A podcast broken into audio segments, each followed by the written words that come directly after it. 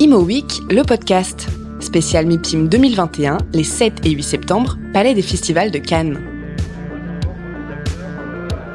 On va parler d'investissement euh, immobilier avec Eric Ostra, directeur général de, de Perial. Bonjour. Bonjour. Merci de nous faire le plaisir d'être avec nous sur ce rendez-vous pour évoquer un petit peu euh, l'investissement immobilier et faire peut-être dans son premier temps un bilan de ces 18 mois passés euh, avec des confinements, des non-confinements, avec une crise sanitaire. Est-ce que l'investissement immobilier en a souffert? Alors euh, oui, ça a été une période assez exceptionnelle et, euh, et, euh, et, longue, hein, puisque, puisque nous avons connu plusieurs phases de confinement. nous n'avons, au niveau de Perial, jamais réduit notre capacité d'investissement, puisque nous avons continué à, à, travailler, nous avons continué à investir. nous avons quand même investi plus, de, plus de 500 millions d'euros en 2020. Donc c'était euh, bien évidemment moins que l'année 2019, mais ça a quand même été, il a fallu maintenir le cap.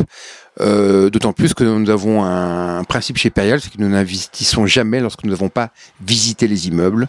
Et donc les équipes d'investissement été sur le pont. Elles ont pu visiter les immeubles lorsqu'il y a eu euh, des, ouvertures entre des confinements, d'autant plus que nous avons également investi en Europe. Euh, et donc nous avons pu réaliser néanmoins quand même un, montant d'investissement de 500 millions d'euros, qui est quand même pour nous une prouesse.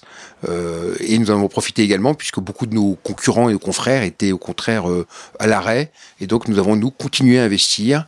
Et euh, voilà, on a, on a au-delà du premier confinement, nous avons été présents puisque les, les, les locaux de période étaient, étaient ouverts en permanence euh, avec euh, des jauges, avec voilà toutes les mesures nécessaires sanitaires. Mais en tout cas, nous avons maintenu le cap et c'était effectivement une, une, décision que nous avions prise ensemble, c'est de maintenir le cap malgré les contraintes que nous avons eues. Alors on a évoqué l'investissement, on va y revenir, mais s'agissant de la collecte, est-ce que les épargnants, malgré la crise sanitaire, malgré la formidable formidable épargne qu'ils ont mise notamment sur le livret A et le livret développement durable.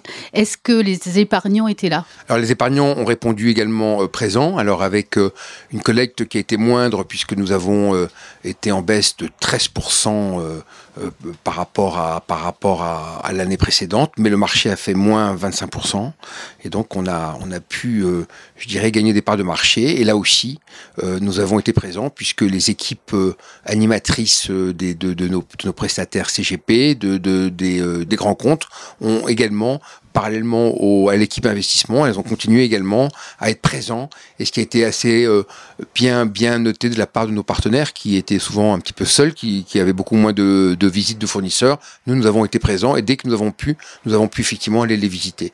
Donc on a pu maintenir à la fois euh, ce cap de collecte, ce cap d'investissement, malgré les conditions et euh, le fait que bien, évidemment l'activité a été quand même moindre qu'en 2019. Et pour 2021, là aussi, il y a une grosse accélération puisque euh, nous avons euh, collecté plus de 350 millions d'euros sur le premier semestre, donc avec un, très fort démarrage, et que nous avons investi plus de 500 millions d'euros également au premier semestre. Donc on pense faire également une très bonne année euh, en termes de collecte et puis on a un objectif qui est d'atteindre le milliard d'investissements sur euh, 2021. Et pour la typologie des actifs qui ont été acquis, euh, le commerce, j'imagine, n'était pas au cœur des préoccupations. Le logement semble remonter dans le, une cote qui remonte? Alors nous le constatons beaucoup autour de, des investisseurs qui, qui on sent qu'il y a une, une, agitation autour du, du, résidentiel et une volonté de faire du résidentiel. On, on y réfléchit chez Perial. Euh, Perial n'est pas un acteur qui a été impliqué dans le résidentiel, mais on, réfléchit à la façon dont on peut accéder à ce, marché, puisque, c'est un nouveau, enfin c'est pas un nouveau marché, mais en tout cas les rendements du résidentiel maintenant euh, euh, sont à peu près équivalents à celles du bureau, et en tout cas on y réfléchit beaucoup. On a deux classes d'actifs sur lesquelles on a, beaucoup investi, c'est de toute façon le bureau dans lequel on est spécialiste, et on a fait, un, on a fait donc une acquisition extrêmement importante, qui est une acquisition record pour Perial AM, qui est l'investissement de 300 millions d'euros d'un immeuble Orange à Arcueil que nous avons euh, acheté à Gessina donc, et, signé donc, euh, euh, fin juillet. Et également tout ce qui concerne les autres actifs alternatifs dans des, des, des, des, secteurs qui sont assez, je dirais, dont les Français ont, plutôt envie d'investir, qui sont le domaine de l'hébergement sous gestion au sens large, donc le domaine de la santé, le domaine de l'éducation également, puisque nous avons lancé une nouvelle SCPI qui s'appelle PF Hospitalité Europe et qui donc va investir justement dans ces secteurs et qui sont extrêmement demandés. Et donc nous avons une collecte très importante depuis le début de l'année sur ces nouveaux produits et donc nous avons à investir donc dans, les, dans, dans cette case d'actifs alternatifs en Europe et c'est pour ça que on continue nos investissements. On vient d'acheter une euh, résidence étudiant à Grenade. Euh, on vient d'acheter une résidence senior euh, à Rotterdam. Voilà. Donc on a, on, a en tout cas cette, cette volonté de se diversifier dans cette nouvelle classe d'actifs, enfin nouvelle classe d'actifs immobiliers en tout cas qui qui se développe également. la santé, est-ce que c'est la classe d'actifs qui va le plus euh, prendre de valeur, ou en tout cas qui va être la, plus importante dans les, années qui viennent? Alors prendre de valeur, je ne sais pas, en tout cas la plus importante, parce que on sent bien que, que, que, que tous les Français ont été concernés par ce, par ce, par la santé, euh, par également également les seniors qui, euh, qui, vivent des situations difficiles et que du coup il y a un besoin de, de maisons, de résidences santé, de résidences seniors et, euh, et c'est d'où le succès de PF Hospitalité Europe. Et donc c'est pour ça que nous allons nous continuer à investir en défrichant d'autres pays, notamment l'Espagne, le Portugal, dans lequel nous allons également investir, puisque euh, les Français ont une vraie expérience dans ce domaine, une vraie avance, et que beaucoup de pays latins encore n'ont pas encore les résidences euh, seniors et santé suffisantes, et du coup, ce sont des marchés en développement, et nous allons accompagner des, sociétés d'exploitation justement dans, euh, leur développement en, en acquérant les murs, à la fois dans les pays du Sud, mais également dans les pays de l'Europe de l'Est. En Europe de l'Est. Le marché du bureau également a été très chahuté, hein, c'est un euphémisme euh, les derniers mois. Euh, il faut adapter le patrimoine que vous détenez, que vous gérez. Comment vous faites et de quelle manière?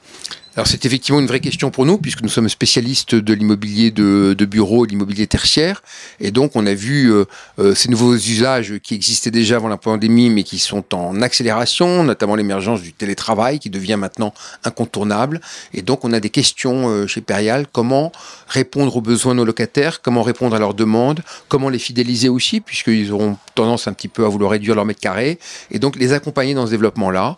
Et puis on a également un projet en interne sur cette réflexion justement sur le bureau, la flexibilité qui s'appelle Perial Works, et c'est de se dire comment demain on, associe à la fois dans nos patrimoines, à la fois des beaux longues durées, parce que il faut aussi se dire que certaines entreprises ont, besoin de visibilité, et notamment on peut négocier des, euh, des loyers plus intéressants avec, avec des longues durées, mais également avec plus de flexibilité, plus d'agilité. Et donc nous sommes en contact avec notamment beaucoup d'entreprises spécialisées euh, justement dans cet hébergement, ce coworking, et en tout cas de, de, voilà de pouvoir se dire comment on va pouvoir s'associer en partenariat avec certaines, certaines entreprises pour pouvoir remplir nos immeubles de bureaux et avoir cette mixité au sein de nos propres immeubles entre euh, des locataires de longue durée, des locataires qui soient qui recherchent plus de souplesse, euh, plus, plus, plus de souplesse. Et puis également aussi la réflexion dans ce qu'on appelle les tiers lieux, les bâtiments tiers lieux, c'est-à-dire des, des, bâtiments qui seront euh, un petit peu à une, une distance entre le siège social de l'entreprise et les résidences des, des, des, collaborateurs, et dans lequel les, les collaborateurs pourront travailler sans pour autant être en entreprise, mais avoir une, situation confortable, plus confortable que leur que leur euh, que leur euh, que leur habitation. Ils sont pas toujours tous euh, équipés, et donc justement cette cette conception de tiers-lieux qu'on est en train également de, de, développer et qui peuvent être des immeubles vacants, qui ne sont pas forcément preneurs dans un schéma classique, mais qui pourront, parce qu'ils sont proches des gares, parce qu'ils sont proches des transports en commun, on pense notamment au Grand Paris avec notre SCPI PF Grand Paris, de pouvoir justement répondre à ce, à ce besoin des locataires. Donc on a plein de projets encore et on va prendre des décisions euh, à la rentrée et justement pour pouvoir se dire comment on aborde cette nouvelle façon de gérer de l'immobilier de bureau. À la rentrée, c'est-à-dire en janvier? Alors non, non, non c'est euh, en euh, au, à la rentrée scolaire. À ce trimestre-ci. Donc la rentrée, c'est maintenant, et c'est de se dire voilà euh, que au quatrième trimestre, qu'est-ce qu'on va prendre comme décision pour pouvoir démarrer effectivement donc en 2022 et avoir des patrimoines qui continuent à être occupés puisque nos associés attendent un dividende et, et donc notre sujet est de, est de, se dire comment on va maintenir ce dividende justement avec en intégrant ces nouveaux usages de, de mode de travail. Est-ce qu'il y a le projet de création de nouveaux véhicules?